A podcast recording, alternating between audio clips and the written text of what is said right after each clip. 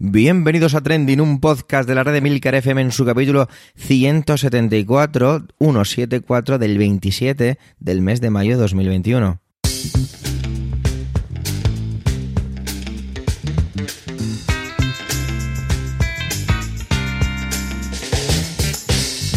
Trending es un podcast sobre lo que pasa, sobre lo que ocurre, sobre las noticias que vuelan las redes sociales. Todo ello con opinión y siempre con el ánimo de compartir. Por ello somos varias voces, aunque yo, Javier Soler, haga de presentador. Trending es tu podcast de noticias semanal. Adelante.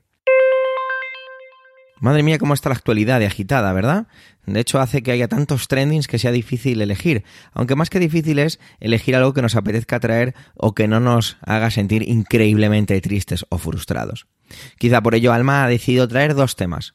Por un lado, lo que tiene que ver con ese aterrizaje forzado, que no forzoso, de un avión comercial en Minsk por parte de nuestro querido amigo el dictador Alexander Lukashenko para detener al bloguero Roman Portasevich una persona muy crítica con el régimen. Pues eso, algo típico o algo muy sacado de una película de espías. Y luego tenemos una campaña que ha empezado Correos que es un poquito extraña, ¿vale? Se trata de sensibilizar contra el racismo. No voy a explicarla porque para eso ahora lo ha preparado ella en su intervención. Así que, adelante, Alma.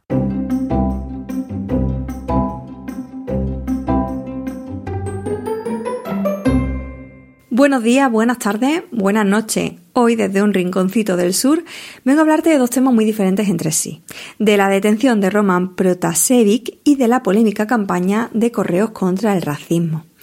Lo primero fue algo que decidí justo cuando me enteré de la noticia a comienzos de la semana, pero viendo el revuelo que se formó en Twitter con la campaña de correo y como en la mañana del miércoles fue un tema muy discutido con mis compis del trabajo en el desayuno, me pareció oportuno también eh, traerlo aquí, aunque fuera de pasada.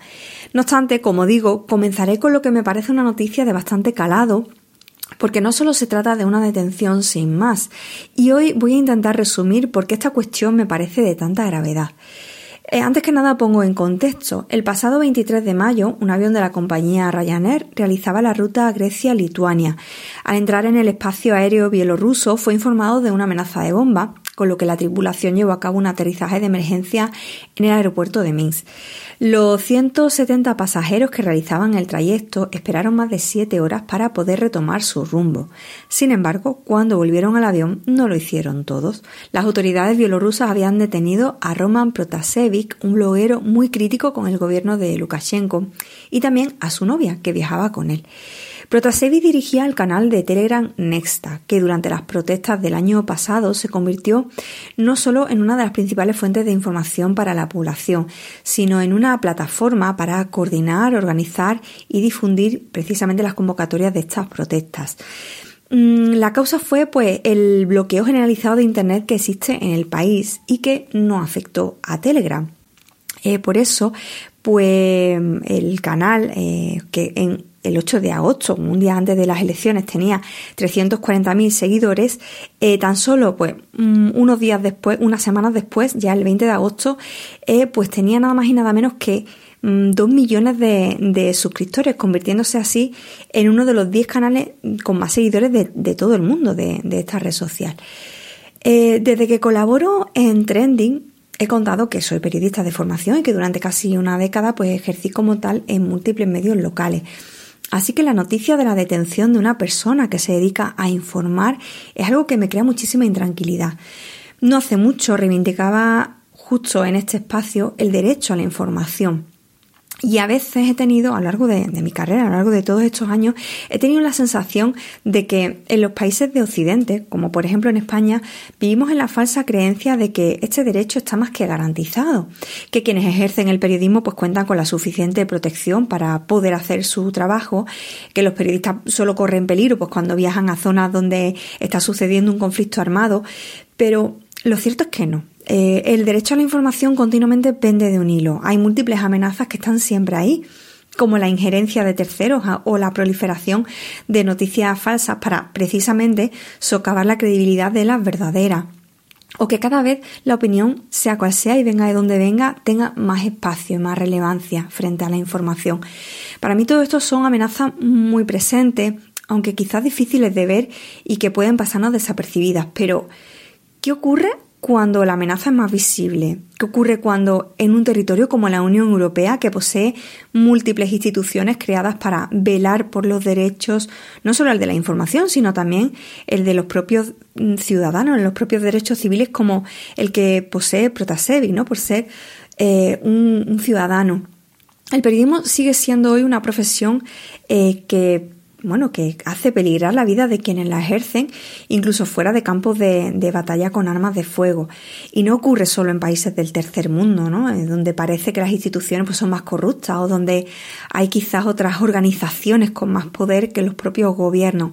Hemos visto cómo ocurre aquí mismo, en Europa, en nuestra casa, cómo un gobierno ha utilizado la mentira para desviar un vuelo comercial, obligando a desembarcar a todo el pasaje y deteniendo a, uno de, a una de las personas que viajaban en él.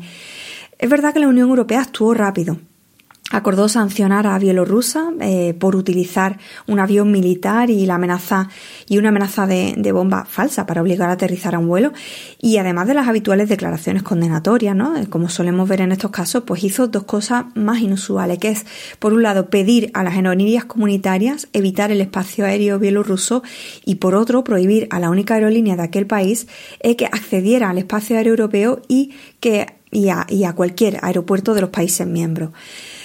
Por lo que leo más allá de esto, poco más puede hacer la Unión, sobre todo teniendo en cuenta la dependencia energética que tiene de un país como de Bielorrusia.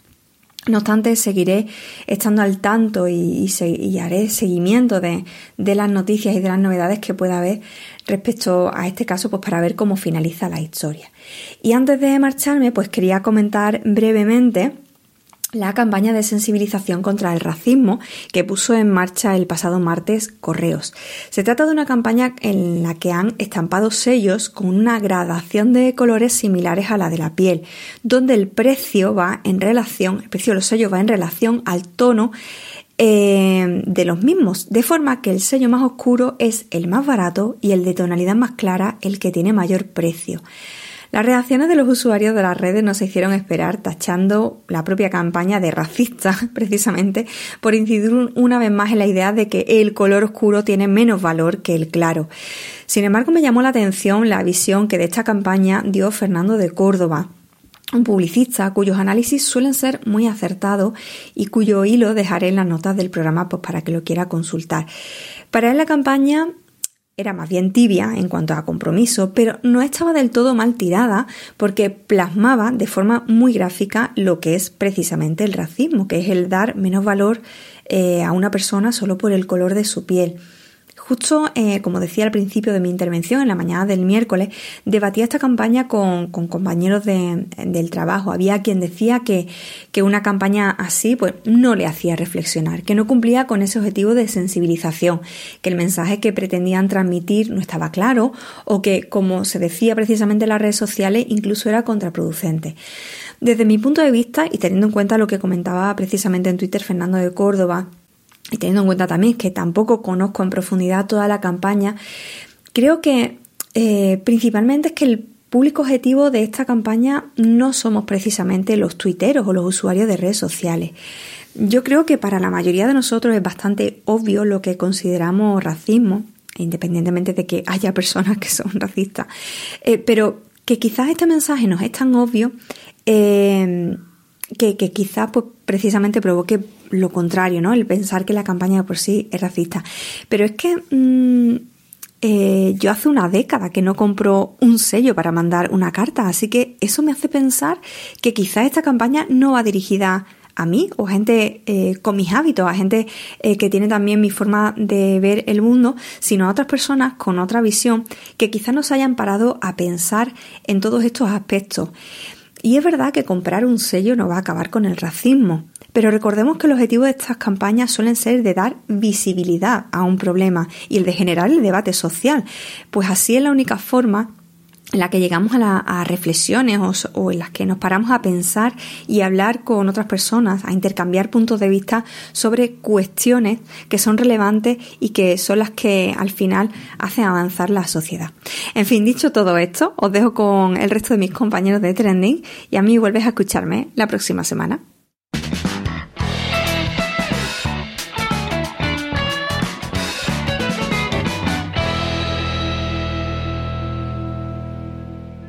Bueno, era muy complicado no traer esta semana el tema de los indultos por eh, las personas involucradas en el proceso tan complicado que era casi evidente que todos podíais adivinar cuál es la persona que se ha encargado de este tema o que lo ha elegido para traerlo, mejor dicho, y ese es Antonio.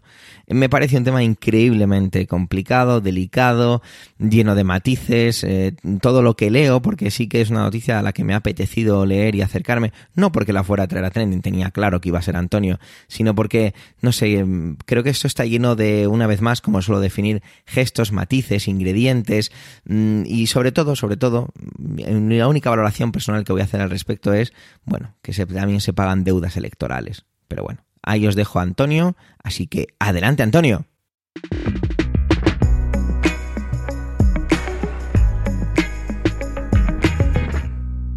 Saludos, soy Antonio Rentero y esta semana en Trending voy a hablaros de indulto, un tema que está de muy candente actualidad por ese, mm, por ese ambiente, esa atmósfera casi de preparación, un poco como el chiste aquel de tu madre se ha subido a un ciruelo, para ir preparándonos para el indulto que seguramente va a llegar eh, relativo a los condenados por el procés. Vamos a explicar, eh, voy a intentar hacerlo, qué es esto del indulto. Básicamente lo que supone, y esto es una diferencia importante con la amnistía, es que se extingue la responsabilidad penal, es decir, que en cierto modo, en cierto modo se perdona la pena que ha sido impuesta a alguien que ha sido condenado. La diferencia con la amnistía es que, para empezar, los indultos suelen ser individuales, se pueden conceder varios para personas que han participado en un mismo delito, pero no con carácter general. Es decir, no se indulta, a, por ejemplo, a todo el que haya conducido por autovía por encima de 120 kilómetros por hora. No, en todo caso se indultaría a este señor, a este señor y a aquella señora que han eh, cometido esa han incurrido en esa conducta y han sido condenados por ello. En la amnistía, ya digo, sería para empezar general, decir, vaya, todos los que han sido condenados por esto, todos quedan amnistiados. Se, se, suspende su condena. La diferencia es que además en la amnistía, digamos que no se perdona el delito.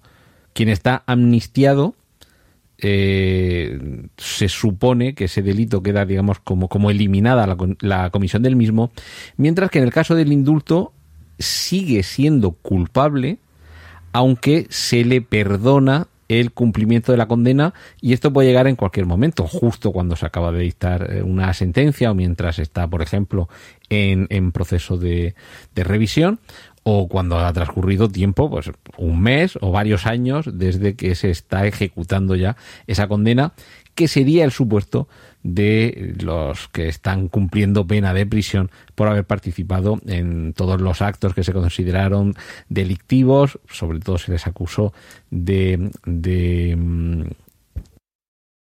de sedición, que no me salía la palabra, y ojo aquí, la, eh, el indulto, normalmente, en la comisión de muchos delitos, hay, digamos, como un delito principal y, y, otros que son delitos conexos o accesorios. Es decir, si yo atropello a alguien y lo mato, pero previamente he robado el coche, el delito principal sería el de eh, un atropello con resultado de muerte. Pero previamente también he cometido otro delito, pero se considera que es accesorio. Bien, en algunos casos puede suceder que se indulte a alguien por la comisión de todos los delitos relacionados con, un, con una unidad de acto, digamos, en el que atropelló a fulano, pero previamente había robado el coche, se había saltado un stop y había conducido a 140 kilómetros por hora en dirección prohibida, por ejemplo.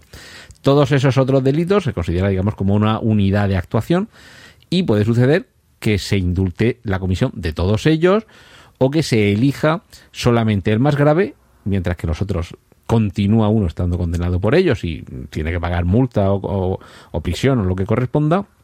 También puede suceder al revés que el delito más grave se considere demasiado grave como para indultarle, pero sí se le indulte de todos los demás para, de alguna forma, eh, que la pena sea un poco más leve al no tener eh, aparejadas esas otras eh, accesorias. Aquí introduzco un pequeño matiz. Hay quien ya está diciendo que en el caso de los condenados por el Prusés podría suceder que este indulto que tenga lugar hipotéticamente fuera exclusivamente sobre el delito de sedición y sin embargo no se indultaría otras, eh, otros comportamientos por los que también fueron encontrados culpables y fueron condenados como eran los de, eh, los de malversación de fondos.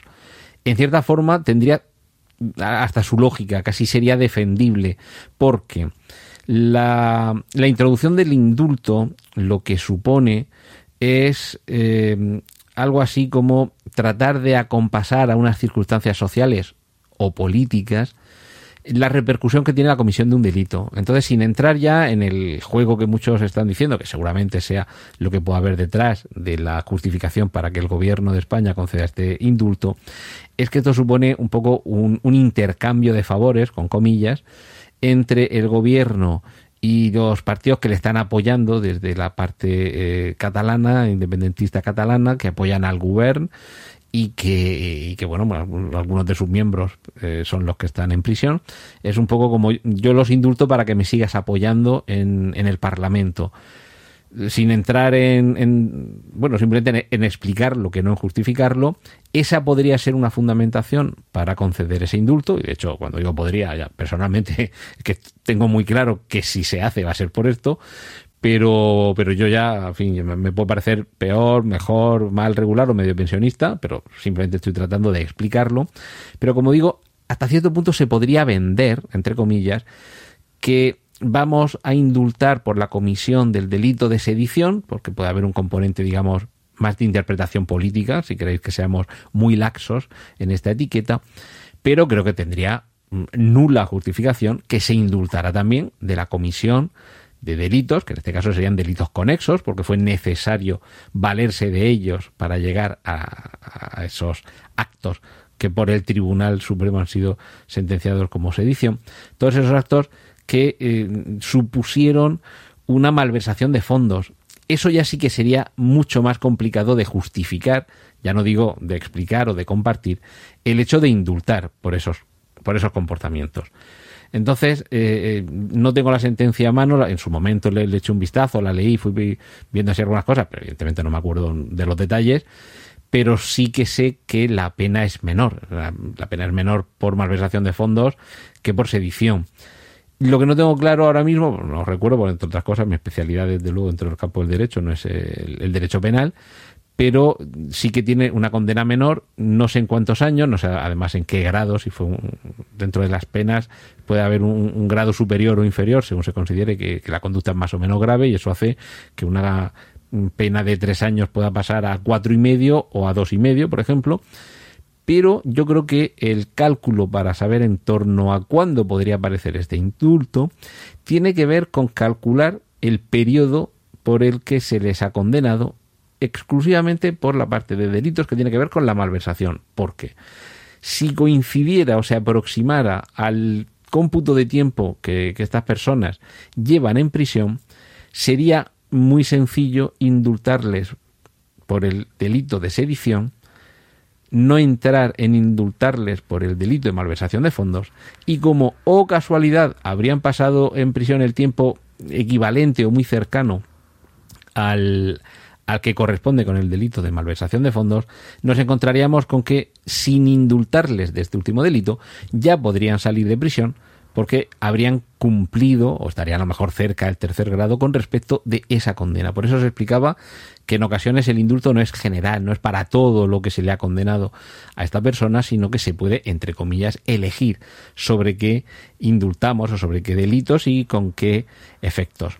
Eh, hay que decir que aquí en España el, el indulto se ha utilizado mm, de manera bastante genérica casi todos los gobiernos. No recuerdo y desde luego no, no tengo el dato de si en el gobierno de Adolfo Suárez y desde luego en el de Leopoldo Calvo Sotelo fueron apenas unos meses, estoy convencido de que, de, de que no los hubo, pero ya Felipe González eh, tuvo en sus manos algunos, eh, en fin, algunos indultos bastante discutidos en su momento y mucho después. En el año 88 se indultó al general Alfonso Armada, que había sido uno de los participantes en el intento de golpe de Estado del 23 de febrero de 1981. Habían transcurrido siete años, y no recuerdo tampoco la cuantía de la condena, pero eran bastantes más de esos, de esos siete años, bueno, incluso menos porque el juicio, mm, la sentencia y el recurso no salieron al, día siguiente, evidentemente. También eh, José María Aznar indultó, y esto fue también un poco eh, peculiar, a Barrio Nuevo y Vera, que fueron estos eh, políticos, si no recuerdo mal, Barrio Nuevo había sido ministro del Interior y Rafael Vera director general de Seguridad, a los que se les había condenado nada menos que por el GAL, este mm, caso de terrorismo de Estado que dependía del, del PSOE, del gobierno socialista, y, bueno, se fueron a prisión, famosa esa foto con el abrazo de Felipe González a Vera y Nuevo en la puerta de la, de la prisión, y años después, eh, pues si fue en el 98, un par de años después de acceder al gobierno, a Aznar les, indultó, y otro indulto también bastante llamativo fue el de José Luis Rodríguez Zapatero, que indultó al banquero Alfredo Sáenz, que este era el número dos del Banco Santander, por debajo de Emilio Botín, y, esto nos llevaría a otros indultos. En el caso de Mariano Rajoy sí que fue muy llamativo un indulto que concedió a un conductor que había ocasionado la vida a otra, o sea, había ocasionado la, muerte a, otro conductor que eh, conducía en, en, dirección contraria, es decir, el que conducía en dirección contraria ocasionó la muerte del otro, fue condenado y Mariano Rajoy le indultó y ojo, porque ese indulto fue anulado por el Tribunal Supremo. Y en este caso, que nos concierne ahora mismo, en estos posibles hipotéticos indultos a los condenados por el procés, ya se ha manifestado el Tribunal Supremo eh, oponiéndose, diciendo que no ve criterios de oportunidad mm, y que desde luego la trascendencia social, que es uno de los argumentos que se pueden esgrimir para defender la concesión de un, de un indulto, en este caso es que casi operaría en sentido contrario, como diciendo que casi generaría más eh, incomodidad social, por ser de nuevo benévolo en el uso de los términos, si se concediera el indulto que si se deja todo como está. En fin, eh, yo desde mi punto de vista de, jurista, de bueno, he recibido esa formación, he estudiado la carrera, he estado veintitantos años en un despacho de procuradores, estas cosas a mí me interesan. Creo que en ocasiones, a lo mejor por haber estudiado y por, por tener cierto conocimiento sobre esto, puedo arrojar un poquito de, luz o, una mirada mínimamente informada sobre esto. Y espero haberlo trasladado así, porque me da la sensación de que muchas veces en los medios de comunicación se procede a hablar del indulto, que sería de lo que estamos hablando ahora, sin entrar en más detalles sobre cómo funciona. Y ya si acaso podemos dejar para otro día hablar de hay que ver la jugada que le ha preparado Pedro Sánchez al rey que va a tener que firmar el indulto a los que él mismo se opuso en su famoso discurso del 3 de octubre. Pues a ver, sí, no. Mm, ya digo, esto sería a lo mejor más largo y me estoy pasando de tiempo, pero es que el rey tiene que firmar todo lo que salga. cualquier ley, cualquier disposición, los títulos eh, universitarios, es que los tiene que firmar. O sea, podemos criticar que hay que ver, desde luego, que no le va a hacer ninguna gracia al rey, tiene que firmarlo, pero es que es su obligación sancionar las leyes, que es como se llama ese acto, y no tiene ninguna responsabilidad al hacerlo, la responsabilidad siempre es del gobierno. Así que en ese caso sí, va a ser seguramente un mal trago, un poquito una jugarreta, el que te, firme el indulto la misma persona que pronunció un discurso afeando un poco la, la conducta y la situación que estaba teniendo lugar en aquellos momentos pero es que al rey no le queda otra que firmar, que firmar todas las leyes que le ponen por delante. Y bueno, creo que esta semana me he cedido más de la cuenta, mm, me sabréis perdonar. Y esto es lo que quería compartir hoy con vosotros. Os dejo que sigáis escuchando los contenidos de mis compañeros aquí en Trending. Un saludo de Antonio Rentero.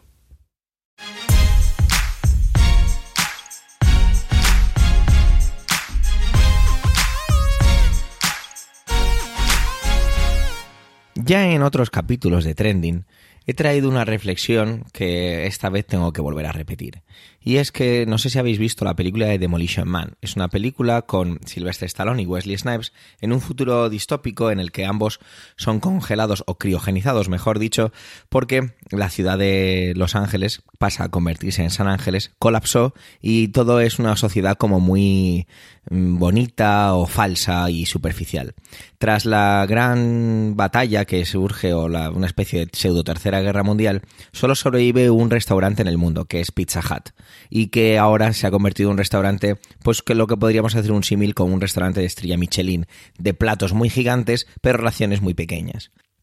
Pues bien, un poco eso se, se, me viene a la cabeza cuando leo el titular de que nuestra querida o no tan querida Amazon ha comprado la Metro Goldwyn Mayer por 8.450 millones de dólares. Eh, ¿Por qué uno piensa esto? Pues muy sencillo, porque al final si uno se piensa que mañana puede haber un apocalipsis, eh, al despertarnos sobrevivirán empresas como Amazon, Google, Apple y poco más, ¿verdad? Es un poco la sensación que tenemos todos. Vamos a hacer un poquito un repaso sobre esta compra. Compra eh, no hay demasiados datos, se habla de esos 8.450 millones y podríamos hacer algunas comparaciones. Vamos a ver, por ejemplo, eh, Disney pagó por los derechos, por, perdón, por los derechos, no, por los derechos de Lucasfilm, no de todo su catálogo, porque recordemos, por ejemplo, que Indiana Jones tenía algo ahí con Paramount y, por ejemplo, no está dentro de Lucasfilm, aunque en parte sí. Bueno, estas cosas que son un poco complicadas de explicar. Pagó en octubre de 2012 4.050 millones, es decir, un poco menos de la mitad de lo que se ha pagado en 2021 por Metro Goldwyn Mayer, iba a decir MGM, perdonar.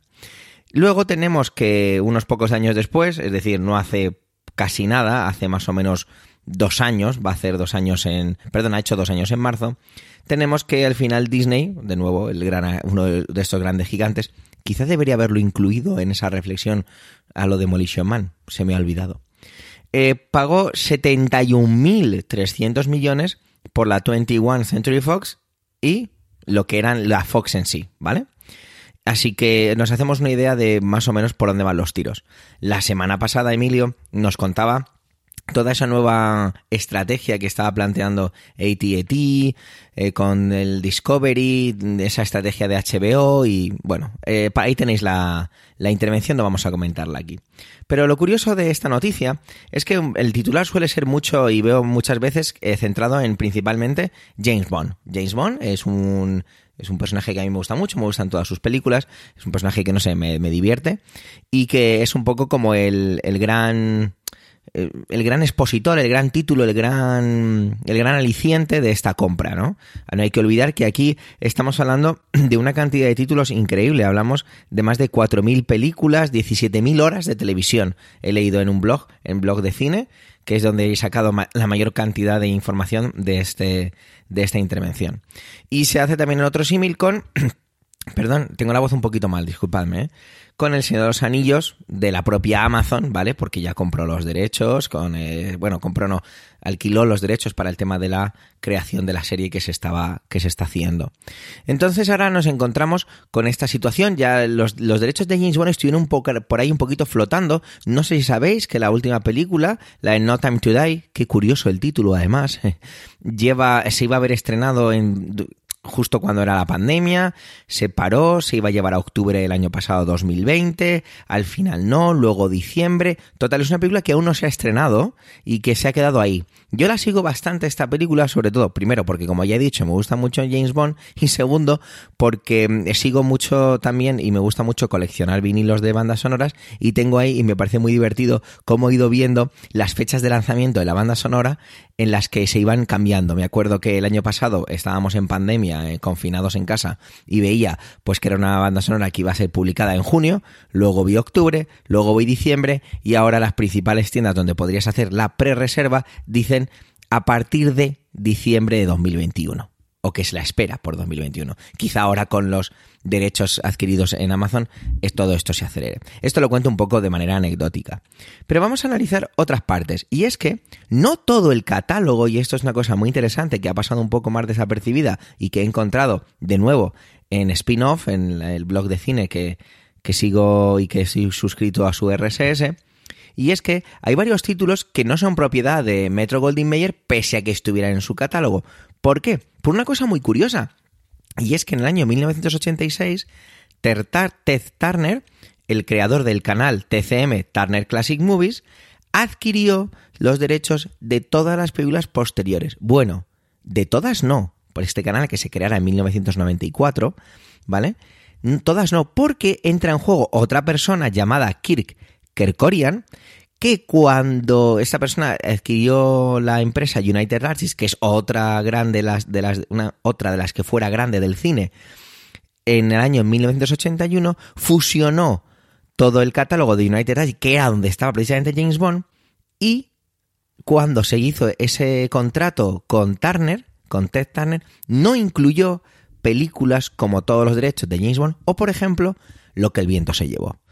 Entonces, ahora es curioso cómo eh, podríamos decir que no es no está todo ahí dentro, pero sí casi todo, ¿vale? Hablamos de 4.000 títulos y ya ha habido por ahí una declaración que he leído en Twitter sobre que Amazon estaría planteándose hacer mucho remake o mucho o volver a traer muchas de las de esas películas y muchos de esos conceptos a la actualidad. Sin duda es impresionante y no podemos nada más que mm, pensar o definir que estamos viviendo la época de mayor explosión de creación de contenido de esta índole, de series y de películas. Es realmente abrumador. Yo lo hablo mucho con mi entorno, es decir, pues personas del el grupo de, trabajo, ¿no? En esos momentos que, que podemos tener, que es, es realmente a veces estresante la cantidad de opciones que tenemos ahora. Y eso que yo no tengo todas las plataformas que menos mal, porque si no más estresado estaría. Lo de la calidad y demás ya será otra cosa, pero es sin duda, estamos viviendo un momento súper dulce. ¿Qué vamos a tener ahora en Amazon Prime Video con todo este catálogo? Pues va a ser algo increíble y yo no hago más que esperar y desear que se estrene la última película de James Bond en cines y, por qué no, también en Amazon Prime Video y disfrutar de todo su catálogo. Pero me quiero ir reflexionando una vez más, o más que reflexionando, recordando una vez más las cifras han costado esto para le ha costado a Amazon 8.450 millones. Si hacemos si nos vamos a Disney, Disney pagó 71.000 por la 20th Century Fox y todo lo que era Fox en sí y en 2012 pagó por los derechos de Lucasfilm y todo su catálogo, que cuando hablamos de Lucasfilm es poner un símbolo de igual Star Wars, 6.000, no, perdón, 4.050 millones de dólares. Bueno, pues solo puedo decir eso, que estoy deseando disfrutar del catálogo de la Metro Goldwyn Mayer y escuchar el rugido de ese león en mi televisor, en Amazon Prime Video.